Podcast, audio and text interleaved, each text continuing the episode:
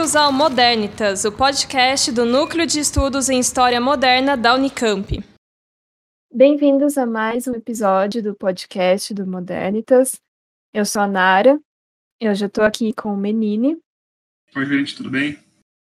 E com a Marcela. Oiê. A Marcela também faz parte do nosso grupo de pesquisa do Modernitas, ela está no doutorado na Unicamp. E hoje a gente vai conversar um pouco sobre bruxaria na Escócia. Então, assim, Marcela, uma pergunta que eu.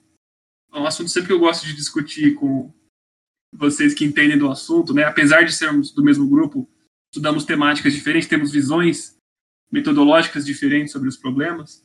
Uh, eu acho muito interessante, queria que você contasse um pouquinho para os nossos ouvintes. Uh, por que, que se processa uh, alguém por bruxaria na Escócia no século XVI? Boa pergunta. É, eu acho que uma questão que me chamou muita atenção durante a minha pesquisa de mestrado e ainda chama agora na pesquisa atual de doutorado é como a bruxaria é um fenômeno composto por diversos elementos. Eu acho que a gente acaba recorrendo a um erro, nós historiadores, quando a gente tenta explicar esse fenômeno a partir de um viés só. Eu acho que a gente, metodologicamente falando, a gente acaba escolhendo focar em algumas questões ao invés de outras, por conta de tempo, enfim, razões metodológicas. Mas a gente nunca pode perder de vista a complexidade do fenômeno. Eu acho que justamente por, por conta de ser tão complexo é que ele é tão é, difícil de se estudar e tão difícil até de dialogar a respeito dele. É, respondendo à tua pergunta, então, por que, que pessoas eram condenadas, por que, que pessoas eram executadas? É, eu vou focar em dois aspectos específicos para a gente discutir hoje. O primeiro é o elemento da crença, ou da linguagem, isso varia muito de, de historiador para historiador, mas é o elemento da crença, ou seja, se acreditava que pessoas eram bruxas. É, e isso estava completamente relacionado com a maneira como o pensamento político e o pensamento religioso se desenvolviam no contexto. É, então, uma pessoa ela não era acusada ou não era levada a julgamento por ser uma suspeita de bruxaria se ninguém acreditasse que aquela pessoa de fato era uma bruxa. É, o pensamento político e religioso do contexto estava completamente permeado por ideias que diziam respeito ao bem e o mal, e a ação do diabo na Terra e de Deus na Terra também. Então é nessa dinâmica que a bruxaria entra, um elemento fundamental da maneira como as sociedades modernas entendiam a própria realidade. Eu acho que isso é um elemento principal assim que a gente tem que levar em consideração. E o outro fato são os procedimentos legais e administrativos, porque a crença ela é fundamental, mas ela não explica o julgamento na bruxaria. E é justamente a partir do julgamento que a gente entende o fenômeno hoje, pensando até no corpo documental, no, no corpo é, de fontes primárias que a gente trabalha. Então, pensar nos procedimentos legais e administrativos para o crime da bruxaria também é fundamental para entender o fenômeno. É só através desses procedimentos, é, dessas etapas legais, que pessoas de fato eram levadas à corte e eventualmente eram executadas ou não. Eu acho importante a gente destacar esse aspecto, né? Que, em geral, as pessoas pensam que a, que a perseguição às bruxas foi um fenômeno puramente religioso. Mas a gente tem que sempre lembrar que não existia uma divisão, né, entre religião e Estado nesse período e que a bruxaria era, ela era um crime tanto religioso quanto secular. Uhum. É, com certeza. Eu acho que a gente tem essa imagem. Eu não tenho certeza, eu penso muito nisso, mas eu não tenho uma resposta definida. Mas eu acho que esse estigma que a gente tem com relação à bruxaria, de ser um fenômeno puramente religioso e de que padres é, ou pastores da igreja eram os principais responsáveis por perseguir essas bruxas numa dinâmica até um pouco é, extrema, né, eu diria, é, isso tem muito a ver com a maneira como a cultura popular, filmes, séries, livros, é, retratam né, o fenômeno. Mas quando a gente de fato se aproxima das fontes primárias, a gente vê que não era bem assim. E a gente vê também que o fenômeno da reforma desenvolveu experiências diferentes da bruxaria em cada localidade. Então, na Escócia especificamente, que é um país calvinista no século XVI, a bruxaria ela tem suas especificidades justamente pela maneira com a qual os escoceses do XVI lidavam com a teologia. E aí, consequentemente, isso re reflete na maneira que eles compreendiam a bruxaria, consequentemente. Show. Excelente pontuação, né? Sempre lembrar que a gente, historiador, trabalha com os fenômenos específicos, né?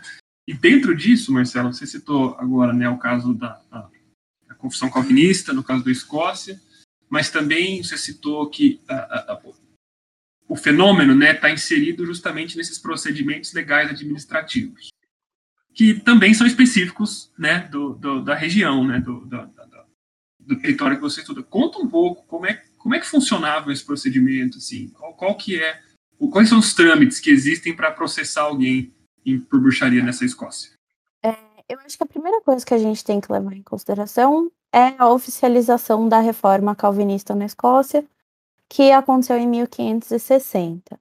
É, então, vamos guardar essa informação que eu já vou desenvolver ela mais para frente, mas então a gente tem a oficialização da reforma escocesa em 1560 como o calvinismo, com o calvinismo sendo a principal, a religião oficial do, do reino, do país. É, daí, em 1563, o parlamento escocês assina o Witchcraft Act, que é um ato, então, do parlamento que confirmava, legitimava a bruxaria como um crime secular e que também, consequentemente, ia contra as leis de Deus, porque essa relação entre política e religião não era tão separada como a gente vê hoje no século XVI. É, então, consequentemente, o Witchcraft Act pressupunha que os magistrados deveriam ser os responsáveis por punir, por dar conta desse crime, dessa ameaça. É, e aí, lendo as fontes primárias, então tendo esses, esses dois elementos, esses dois contextos de pano de fundo, quando a gente olha para as fontes primárias, fica evidente como é que essa dinâmica daí na localidade funcionava. Porque quando a gente fala de reforma, ou mesmo do Witchcraft Act, a gente está falando de aspectos mais estruturais, né, das transformações que a Escócia estava enfrentando nesse contexto. Mas quando a gente olha para os processos de bruxaria, a gente vê daí que a bruxaria, em termos legais, administrativos, ela é um resultado tanto de dinâmicas estruturais quanto de alterações, de mudanças, transformações mais específicas. E elas estão relacionadas, né? Esses dois, essas duas esferas, essas esferas mais estruturais com as esferas mais específicas. Um exemplo é que a reforma calvinista de 1560 implantou nas localidades o consistório calvinista. Então, na Europa continental se chama consistório e na Escócia se, se chama Kirk Sessions. É, o objetivo disso, em termos da teologia calvinista, era que a Escócia tinha como missão construir e desenvolver uma sociedade piedosa, a partir da teologia calvinista do período. O objetivo, para se alcançar essa sociedade piedosa, se se supunha que precisava de uma vigilância na localidade de forma muito mais intensa, presente e cotidiana. Então, por isso os Kirk Sessions. Basicamente, são pequenas cortes religiosas, locais, que ficavam dentro da jurisdição de cada paróquia. Cada paróquia tinha a sua respectiva Kirk Session. Então, de fato, o objetivo era implantar essa micro é, corte religiosa em todas as localidades escocesas. Isso eu tô falando das lowlands, tá? Das terras baixas da Escócia, então do sul da Escócia, porque se a gente fala das highlands, das terras altas, é onde a jurisdição da coroa escocesa não atingia tanto quanto, por exemplo, nas regiões das terras baixas. As Highlands eram dominadas por clãs escoceses, então a jurisdição é um pouco diferente. E não são todas as transformações que a coroa escocesa implantava que chegava lá. Então, só fazer esse adendo de que quando eu tô falando dessas transformações, e óbvio, eu estudei Aberdeen, então focando no Burgo de Aberdeen especificamente, foi isso que aconteceu. É, então, basicamente é isso. As Kirk Sessions são essa primeira instância administrativa que fica no cerne da paróquia escocesa do 16. É, e ela é fundamental, ela é o primeiro, a primeira etapa, o primeiro ponto para se acusar alguém de bruxaria.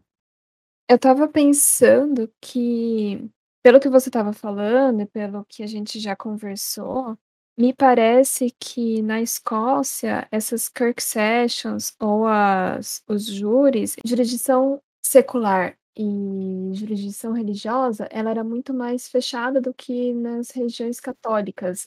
O que eu quero dizer com isso é que me parece que nas regiões católicas, pelo menos na, na Espanha, na Península Ibérica, a gente tinha os tribunais muito bem divididos. O tribunal secular era uma coisa, o tribunal é, inquisitorial era outra coisa, o tribunal do bispado era outra coisa. Me parece que na Escócia, é, os religiosos e os seculares eles eram muito mais misturados. É, é isso mesmo? É isso mesmo. É, inclusive, é, as Kirk Sessions, então, eram a primeira instância, né? Que um, então um paroquiano, por exemplo, que desejava acusar alguém ou testemunhar contra alguém, procurava as Kirk Sessions, porque era a autoridade que estava mais próxima deles no cotidiano, no dia a dia ali daquela paróquia. Mas as Kirk Sessions, dependendo do tipo de situação que eles encontravam, daí eles passavam, se eles viam que o caso era digno né, de, de um julgamento, enfim, se eles entendiam que mais investigação tinha que ser feita sobre um determinado caso, eles passavam esses pontos para a corte do Burgo, que daí é uma corte secular. A corte do Burgo, por sua vez, seria a responsável daí por pedir a commission, que é uma carta da coroa, concedendo, conferindo jurisdição a essas autoridades locais para que eles pudessem organizar um julgamento de bruxaria. As autoridades locais que organizavam julgamentos, investigação, enfim, que conduziam qualquer procedimento legal administrativo sem a permissão do poder central, estava fazendo estava praticando essa a lei de, de forma ilegal e eles poderiam por sua vez serem punidos por causa disso. Então, então, cabia à corte do Burgo pedir essa commission, e o governo central, o poder central, só concedia a commission se eles entendiam que existia evidência suficiente para se investigar um caso ou mais de um caso. E uma vez que essa commission era recebida pelas autoridades locais, que daí eles poderiam prender, investigar, organizar o julgamento e aí eventualmente executar ou fazer todos os outros processos que o caso é, levantaria, né? Então, o mais interessante é que a gente tem essa dinâmica, né, que é a, a teoria, né, como que ela funcionaria perfeitamente, mas na prática, quando a gente vai ver de fato o nome das pessoas, e aí aqui voltando um pouco é, no que eu falei sobre essa abordagem microhistórica que eu tentei é, fazer durante a minha pesquisa, quando a gente tenta olhar de fato que, quais eram esses personagens que estavam por trás dessas investigações e dos processos de bruxaria em Aberdeen, a gente vê que a maioria dos membros das Kirk Sessions eram os mesmos membros das cortes do Burgo. O que é muito interessante, porque tem super a ver com o que você falou. As relações entre as autoridades religiosas e seculares, elas estavam completamente misturadas. Não existe divisão. Até além disso, então os membros não só eram quase os mesmos, mas os membros das Kirk Sessions não, nem sempre eram religiosos. Na verdade, a maioria eram paroquianos, né, que tinham su suas outras, os seus outros ofícios no cotidiano. Então, quando a gente olha a lista das minutas das Kirk Sessions e quem que a, tinha estado é, presente em cada uma dessas assembleias, se descreve a ocupação de cada um. Então a gente tem um marinheiro, a gente tem um artesão, um tecelão, um açougueiro, enfim. Então cada pessoa tinha de fato a sua ocupação mas também, em paralelo, era um membro das Kirk Sessions. Então, a Kirk Session ela é uma corte religiosa composta por membros civis e seculares, ao mesmo tempo de que esses membros também compunham a corte do burgo. É, então, a relação é completamente intrínseca entre um e outro, né? Eles se sobrepõem, na verdade, essas duas autoridades. E, e aí, com relação ao poder central, aí, evidentemente, isso já é um pouco mais separado, mas mais por questões geográficas, óbvio, ou talvez até de estamento social, mas não tanto de diferença entre poder secular e poder religioso.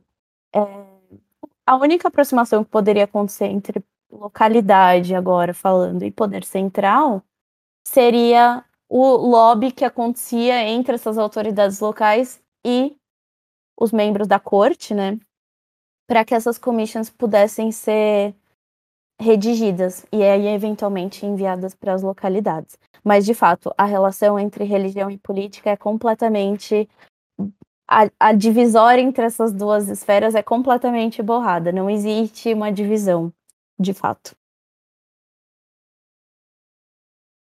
É, daí o objetivo, né, da sociedade piedosa, né, Marcela, essa noção de que é sociedade, né, é esse corpo.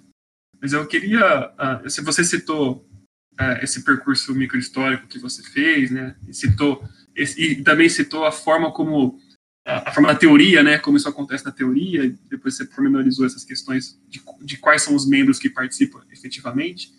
Você tem algum caso assim mais emblemático para contar para a gente, assim, algum mais específicos que apareceu na sua pesquisa que você acha interessante trazer para cá? Tenho.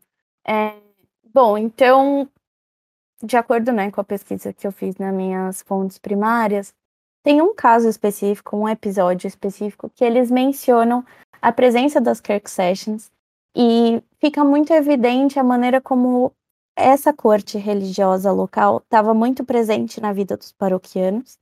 É, mas não só isso, a maneira como ela é descrita nesse exemplo que eu já vou mencionar demonstra a importância e a legitimidade que essa corte tinha dentro da paróquia.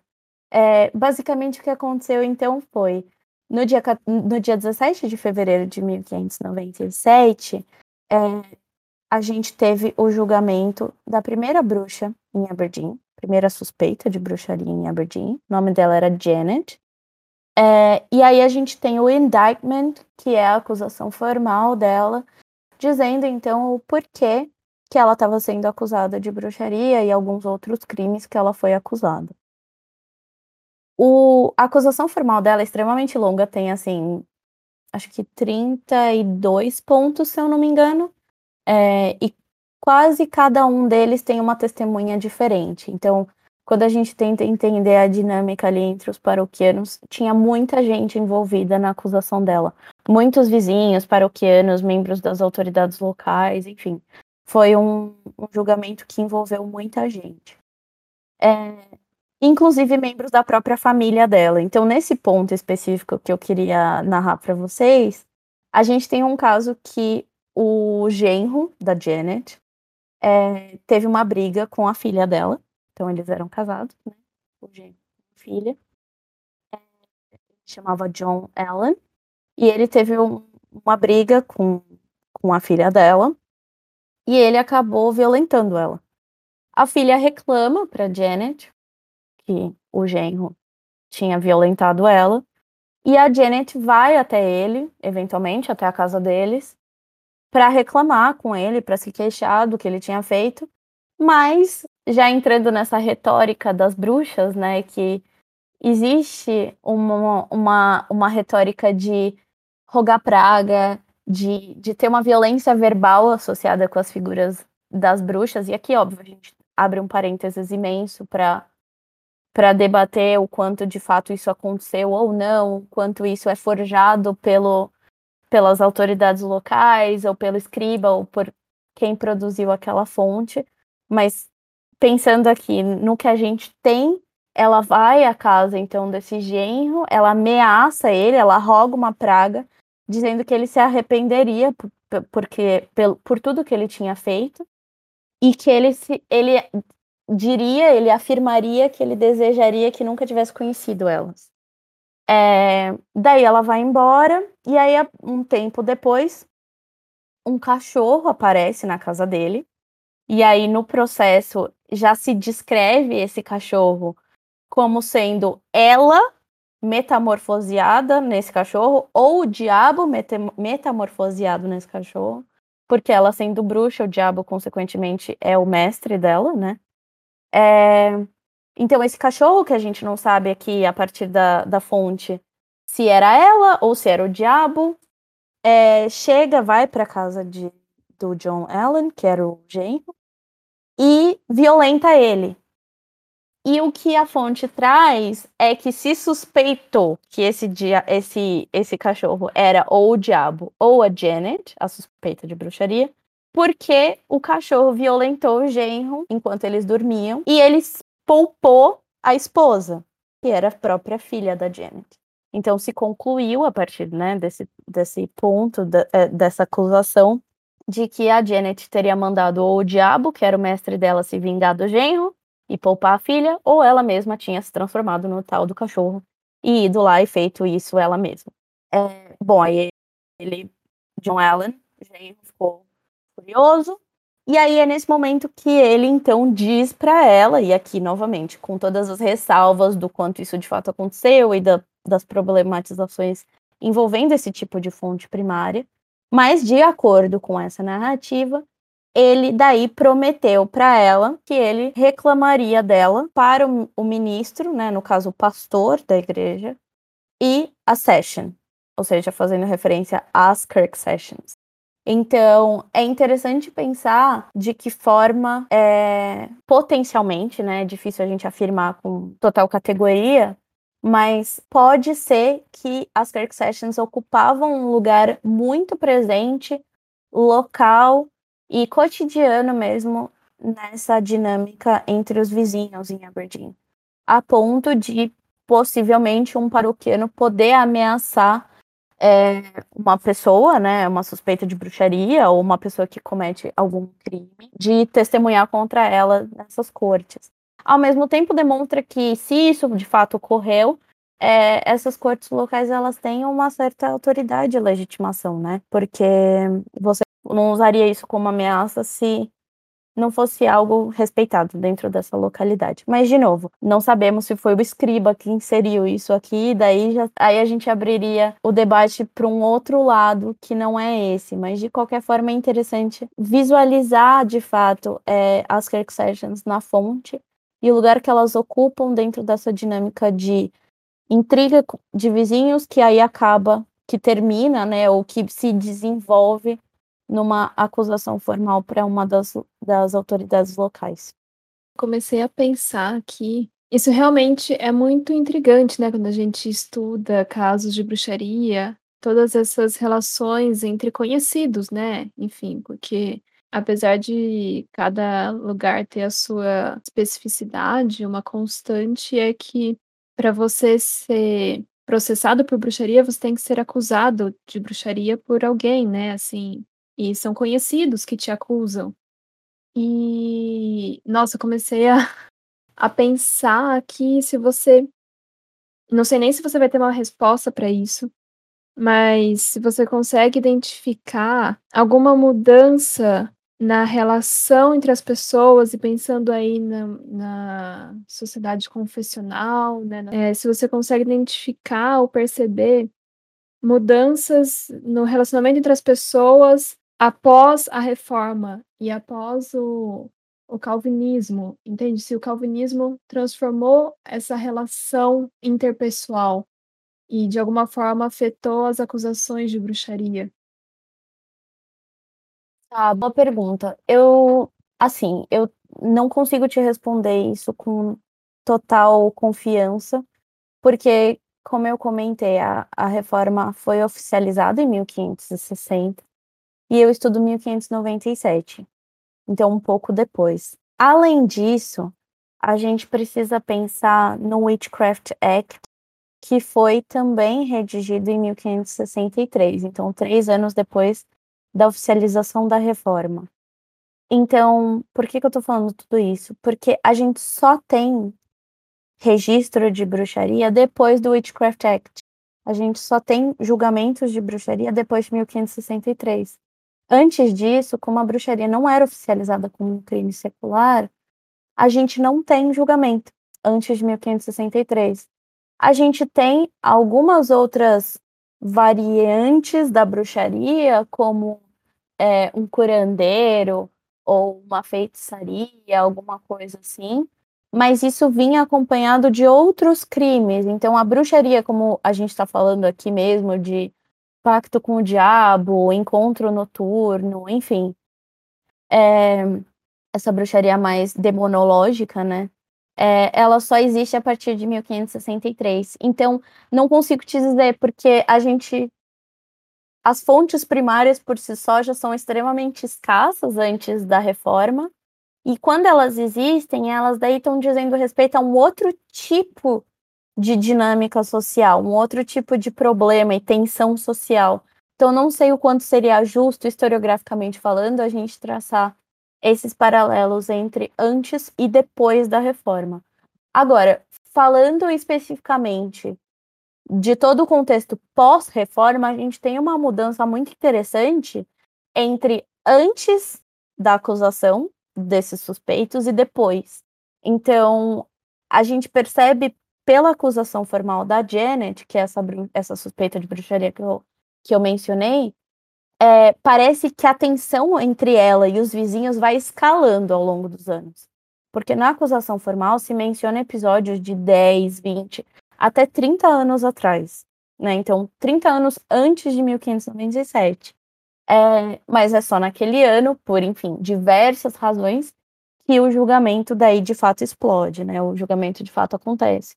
Mas é interessante ver a forma quanto, quanto mais vizinhos se envolvem, nessas acusações, quando os paroquianos de fato começam a prestar queixas formais contra ela, a relação daí começa a escalar e a tensão começa a aumentar de forma considerável.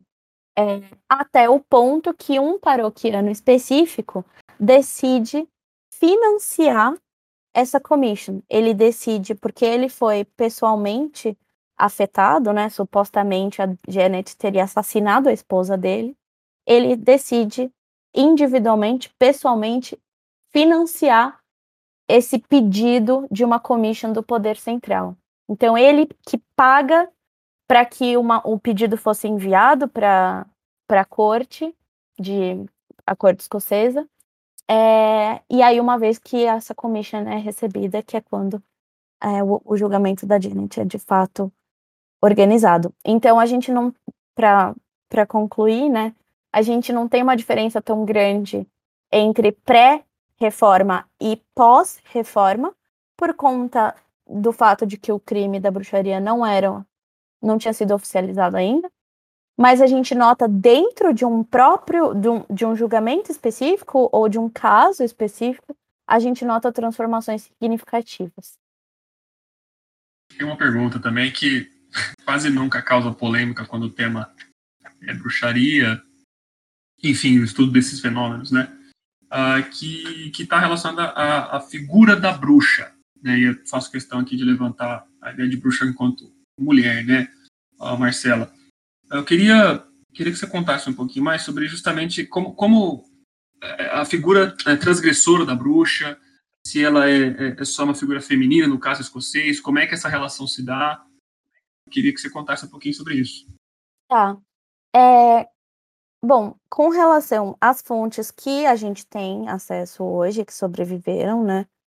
É, então, assim, por que, que eu tô falando isso? Porque a gente não sabe exatamente qual é o número total de pessoas que foram acusadas, julgadas e executadas por bruxaria na Escócia moderna.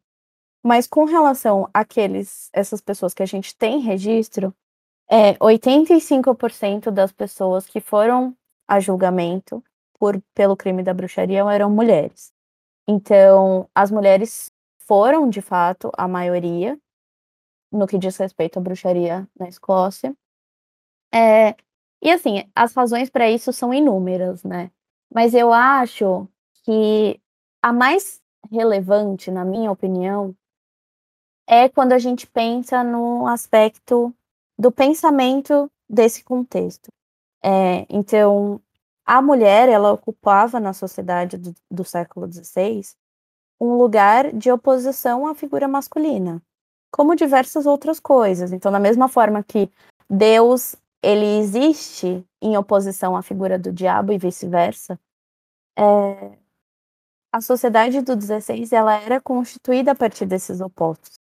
Se entende mais um elemento quando a gente tem algo que se opõe a ele e vice-versa, né?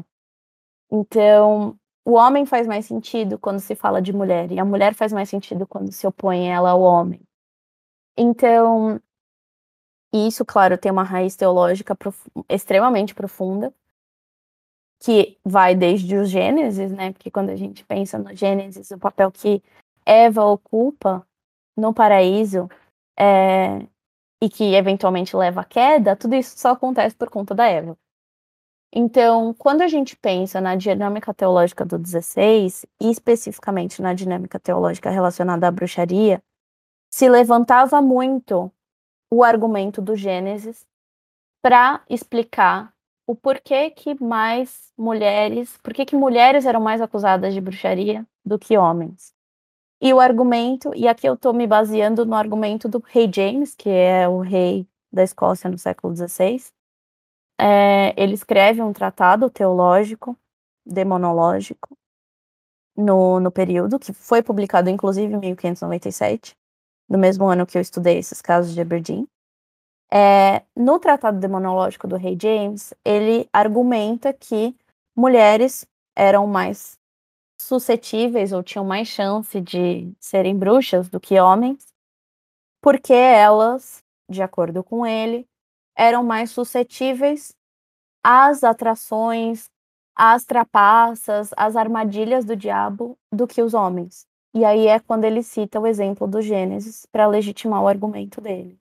Então, se Eva conseguiu levar o Gênesis à queda por conta do fato de que ela foi atraída pela serpente no paraíso, as mulheres do 16 meio que repetiriam esse comportamento na relação com o diabo e quando o diabo daí atrairiam elas e tentaria danar elas, né? Então, Basicamente, a explicação ela é teológica, como a bruxaria em si no âmbito teórico. É... E eu acho que uma, uma questão que a gente tem que tomar muito cuidado é de falar que esses números, essas porcentagens entre homens e mulheres acusados de bruxaria, é fruto de uma misoginia, por exemplo. É, a gente tem que entender esses números a partir da realidade, das dinâmicas daqueles agentes históricos do 16 e não da nossa realidade, né? Eu não estou deslegitimando a nossa realidade, ela é completamente válida, ela é completamente legitimada, mas ela não é a realidade do 16. Então, quando a gente pensa naquela dinâmica do passado, a gente tem que, a gente tem que tentar entender o porquê de mulheres serem mais acusadas de bruxaria do que homens a partir das explicações deles e não das nossas. Como historiador, né? Então, a partir das explicações deles é isso, tem essa explicação teológica do fato de que a mulher é mais suscetível a ser atraída pelas amarras do diabo do que homens. Bom, Marcelo, aprendi também, sempre aprendo muito te ouvindo, né? E acho que isso, a título aí de, de encaminhar final, é, eu queria que você respondesse um pouquinho sobre por que estudar o fenômeno, qual é a relevância de estudar o fenômeno escocês, pensando nas especificidades que você já comentou uh, desses casos de, de bruxaria. Eu acho que a gente entender as especificidades de qualquer localidade na, na Europa moderna ajuda a gente a entender o fenômeno da bruxaria nesse período no geral. Então, quanto mais a gente estudar as especificidades, mais a gente vai entender o fenômeno da bruxaria na Europa moderna. É... E além disso, é interessante a gente focar especificamente né, em países ou em regiões ou em localidades que não são tão estudadas também. Né? É a gente conversou sobre estudar Europa do Brasil, mas mesmo dentro da Escócia é pouco estudado, sabe? Então, é isso, né? Chamar atenção para esses lugares da Europa que estão à sombra de outros, como, por exemplo, a Escócia está à sombra da Inglaterra, é, ou mesmo lugares que a gente acaba ignorando, né? Tem as suas dificuldades também linguísticas, por exemplo, em alguns casos, que óbvio a gente tem que levar em consideração, mas eu tenho muito para mim que a gente estudar esses lugares que são pouco estudados pode contribuir imensamente para o entendimento geral do fenômeno, mas também para entender aquele lugar que, por alguma razão, precisa de um pouco mais de atenção. No caso específico da Escócia, é, e a partir das minhas conclusões, né, que surgiram aí ao longo da pesquisa do mestrado e estão surgindo agora na pesquisa de doutorado, eu acho que a questão do pensamento político e religioso, a questão dos procedimentos legais e administrativos são fundamentais para a gente entender o fenômeno. E, e, a Nara também comentou da dinâmica entre os vizinhos, que esse também é né, um elemento fundamental, porque a gente não tem bruxaria se as pessoas não acreditam que pessoas podem ser bruxas, a gente não tem bruxaria se não existe um aparato judicial, legal e administrativo que dá conta dessas ameaças. Mas a gente também não tem bruxaria se os vizinhos não têm tensões entre eles e se os vizinhos não acabam prestando queixa a esses suspeitos é, para as autoridades locais, né? É, a gente fala, se usa né, o conceito de caça às bruxas e e, e é muito complicado a gente usar esse, esse conceito, essa expressão, porque ela dá a entender que as autoridades locais estavam ali cotidianamente perseguindo, né, e, enfim, acusando, investigando suspeitos ou suspeitas, né? E não, né, não, isso não acontecia tanto. É, tem casos muito específicos que isso acontece, mas no geral é, a gente tem essa dinâmica cotidiana que escala por alguma razão, e daí, óbvio, as razões também são infinitas. Mas cabe a esses paroquianos, esses vizinhos, levarem as queixas às autoridades locais. E daí isso escala para um outro nível, né, que a gente já falou dos procedimentos ah, legais administrativos, envolvimento das autoridades locais, eventu eventualmente envolvimento do poder central. Então isso mostra como que a dinâmica da bruxaria na Escócia, especificamente, era extremamente multifacetada e extremamente sobreposta. Né? Não se tem a bruxaria só pelo poder central, não se tem a bruxaria só pelas autoridades locais. A bruxaria é uma combinação de diversos espectros da sociedade que são tanto concretos como uma intriga entre vizinhos, como abstratos também, que envolve questões, por exemplo, é, de crença ou de pensamento político-religioso. Bom, então estamos encerrando esse episódio. É, tenho certeza que ele foi extremamente interessante, não só para nós que participamos dele, mas para todos que nos ouviram. É, queria agradecer muito a Marcela por ter participado dessa conversa com a gente. Muito obrigada, gente, pelo convite, foi ótimo. Obrigada mesmo. E até a próxima. Tchau. Tchau, tchau. Até a próxima.